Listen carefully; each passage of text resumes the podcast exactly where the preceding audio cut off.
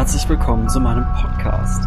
Ich lese euch hier Creepypasta, also gruselige Geschichten aus dem Internet vor. Und wenn ihr nicht bis zur nächsten Folge warten wollt, findet ihr meine Creepypasta-Vertonungen auch als Hörbuch auf Spotify, Apple Music, Deezer, Amazon Music, YouTube und überall dort, wo ihr Musik streamt. Sucht dazu einfach nach Creepypasta. Ihr erkennt mein Album an dem Cover mit dem Horrorclown. Und jetzt wünsche ich euch viel Spaß mit der heutigen Geschichte.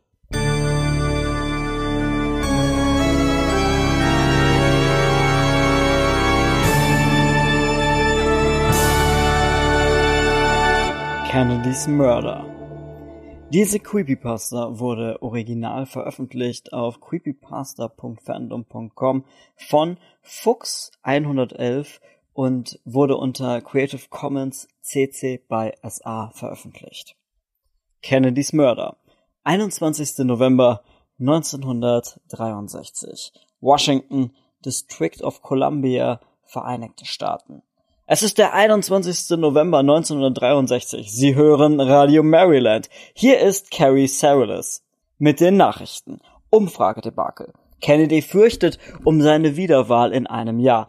Präsident Kennedy hat laut der neuesten Gallup-Umfrage ein vorläufiges Popularitätstief erreicht. Nur noch 52 Prozent der Befragten zeigen sich zufrieden mit seiner Amtsführung. 45 Prozent waren nicht zufrieden. Am höchsten ist die Unzufriedenheit mit ihm in den südlichen Swing States, die seine Wahl vor drei Jahren sicherten vor allem mit dem Hintergrund des Civil Rights Acts. Im Vorfeld der Texas-Reise Kennedys dürfte der Präsident damit weiter unter Druck geraten. Kennedy.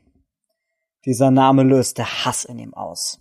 John Fitzgerald Kennedy, ein Emporkömmling, Verräter am Vaterland, Jack nannten ihn die Leute. Hit the road, Jack, dachte er sich, immer wenn er diesen Spitznamen hörte.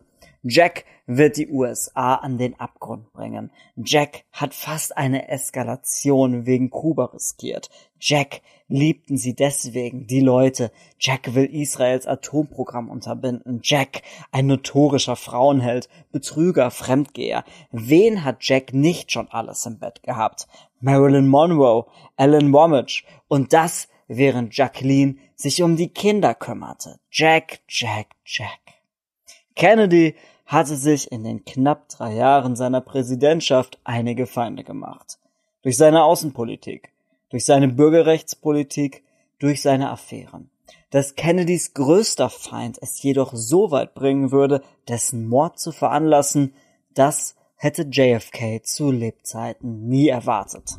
Evelyn Lincoln, bereits seit Kennedys Zeit als Senator eine der engsten Vertrauten des Präsidenten und seine Privatsekretärin im Weißen Haus betrat sein Zimmer.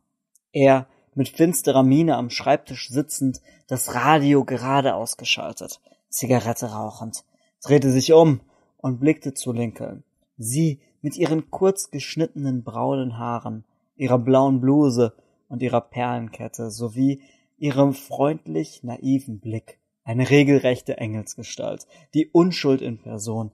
Kennedy konnte sich blind auf sie verlassen.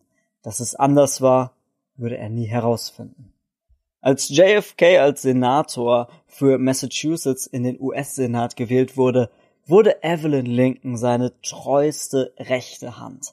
Sie erledigte die postalischen Geschäfte. Sie arrangierte Meetings. Sie hatte einige Bekanntschaften, die Kennedys Karriere deutlich voranbrachten. Und Kennedy verließ sich auf sie. Nach seiner Wahl zum Präsidenten wurde er aber anders. Der Alkohol, die Medikamente veränderten ihn. Immer wieder wurde er übergriffig, mehrfach. Sie hätte an die Presse gehen können. Doch wer würde ihr Glauben schenken? Der gottgleiche Präsident, der Teflon-Präsident, wie man ihn spöttisch auch nannte, alles perlte an ihm ab. Seine Affären, sexuellen Übergriffe, Medikamentensucht. Sie hätte kündigen können. Doch wer würde sie schon wollen? die naive Frau Mitte 50, die es sich mit dem Präsidenten verscherzt hatte. Hier sind die genauen Unterlagen für den morgigen Besuch in Dallas, Sir, sprach sie und gab ihm einen Batzen Papiere. Die wichtigsten Dokumente für den Ablauf des morgigen Besuchs in Dallas. Nicht nur Kennedy würde morgen dort sein, sondern auch er. Er hatte alle Details. Die genaue Route der Wagenkolonne, die eingeplanten Zeitpunkte, alle Unterlagen. Sehr gut, Madam, sagte er zu ihr mit seinem leicht verschmitzten Lächeln. Ab übermorgen werden uns die gottverdammten Kennedys nie wieder auf die Nerven gehen. Das ist ein Versprechen. Ich hoffe doch, entgegnete sie mit erwartungsvollem Blick. Glauben Sie mir, jeder will ihn loswerden, aber Sie lassen Taten folgen. Er wusste, dass sein Plan aufgehen würde.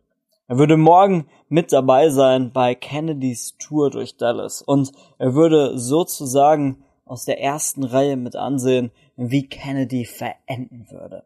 Der Plan war ausgefeilt und 1A. Um an das Kaliber solcher Connections zu kommen, wie er sie hatte, da musste man streng geheim arbeiten. Die Leute, die er engagiert hatte, waren perfekt ausgerüstet und er hatte ihnen auch etwas anzubieten. Nicht nur monetäres, sondern er wusste, wie man ihnen Einfluss geben könnte. Sonst hätten sie es nie gemacht. Monatelang wartete er auf diesen Tag. Morgen würde sein Traum Realität werden. Er drückte seine Zigarette aus. Dieser gottverdammte Jack. 22. November 1963. Dallas, Texas, Vereinigte Staaten. Strahlender Sonnenschein. Menschen, die ihrem Präsidenten zujubelten. Ältere, die sich wegen seiner Amtsführung keine Sorgen um die Zukunft ihrer Enkel machen müssten. Jüngere, für die er einer von ihnen ist. Weiße, die in ihm jemanden sehen, der das Land vereint. Afroamerikaner, für die er der Held ist, da er ihnen im Süden Anerkennung gibt. Seine Feinde waren nicht an jenem Tag in Dallas. Das dachte er zumindest. Die Rechten, die seine Bürgerrechtspolitik verachteten. Die Evangelikalen, für die er als Katholik ein Dorn im Auge war. Die Kommunisten, die seine Politik der Sowjetunion und Kuba gegenüber hassten. Seine Feinde mussten weit weg sein. Vor einer Woche erst, als er nach Florida reisen wollte. Anschlagpläne waren bekannt. Der Secret Service cancelte die Reise wegen des angekündigten Attentats. Für Dallas war alles als sicher eingestuft worden. Doch an jenem Tag machte sich Kennedy über sowas keine Gedanken. Menschen winkten, wollten ihren Präsidenten sehen. Er im blauen Ford, nebst seiner in rosa gekleideten Gattin, lächelte allen zu. Die Massen waren in einer regelrechten Trance. Ihr Präsident, ihr gottgleicher Präsident, ihr Retter, die Frau von Texas, Gouverneur John Connelly, Nellie, im Wagen vor Jackie Kennedy sitzend, sprach zu ihm, Mr. President, man kann wirklich nicht sagen, dass Dallas sie nicht liebt. Nein, das kann man ganz und gar nicht sagen, entgegnete Kennedy. 12.30 Uhr. Schuss. Nummer eins. Fehlgeschlagen. Schuss. Nummer zwei. Treffer. Hals von Kennedy getroffen. Blut spritzt heraus. Connelly ebenfalls verwundet. Schuss Nummer drei Treffer. Kopfschuss. Rechte Kopfhälfte Kennedys explodiert. Schädel aufgeplatzt. First Lady schreit, klettert auf den Wagen. Blut ihres Mannes bedeckt ihren Mantel. Menschen schreien. Ihr Präsident. Was ist mit ihrem Präsidenten? CBS News, 14 Uhr. Walter Cronkite sprach, aus Dallas, Texas, kam der Bericht, dass Präsident Kennedy um kurz nach 1 Uhr Central Standard Time nach dem verheerenden Attentat gestorben ist, vor 38 Minuten. Stille in allen Haushalten der Amerikaner. 23. November 1963. Washington, District of Columbia, Vereinigte Staaten. Evelyn Lincoln betrat sein Büro.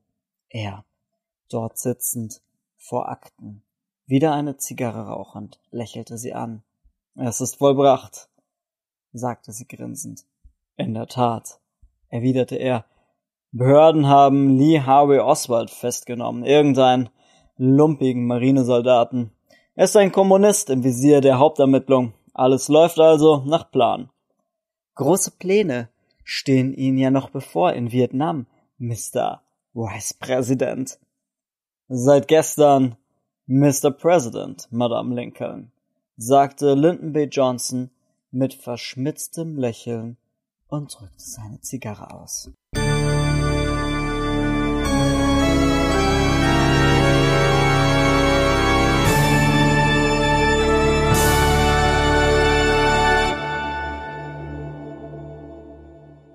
Und wenn ihr nicht bis zur nächsten Folge warten wollt, findet ihr meine Creepypasta-Vertonungen auch als Hörbuch auf Spotify, Apple Music, Deezer, Amazon Music, YouTube und überall dort, wo ihr Musik streamt. Sucht dazu einfach nach Creepypasta. Ihr erkennt mein Album an dem Cover mit dem Horrorclown.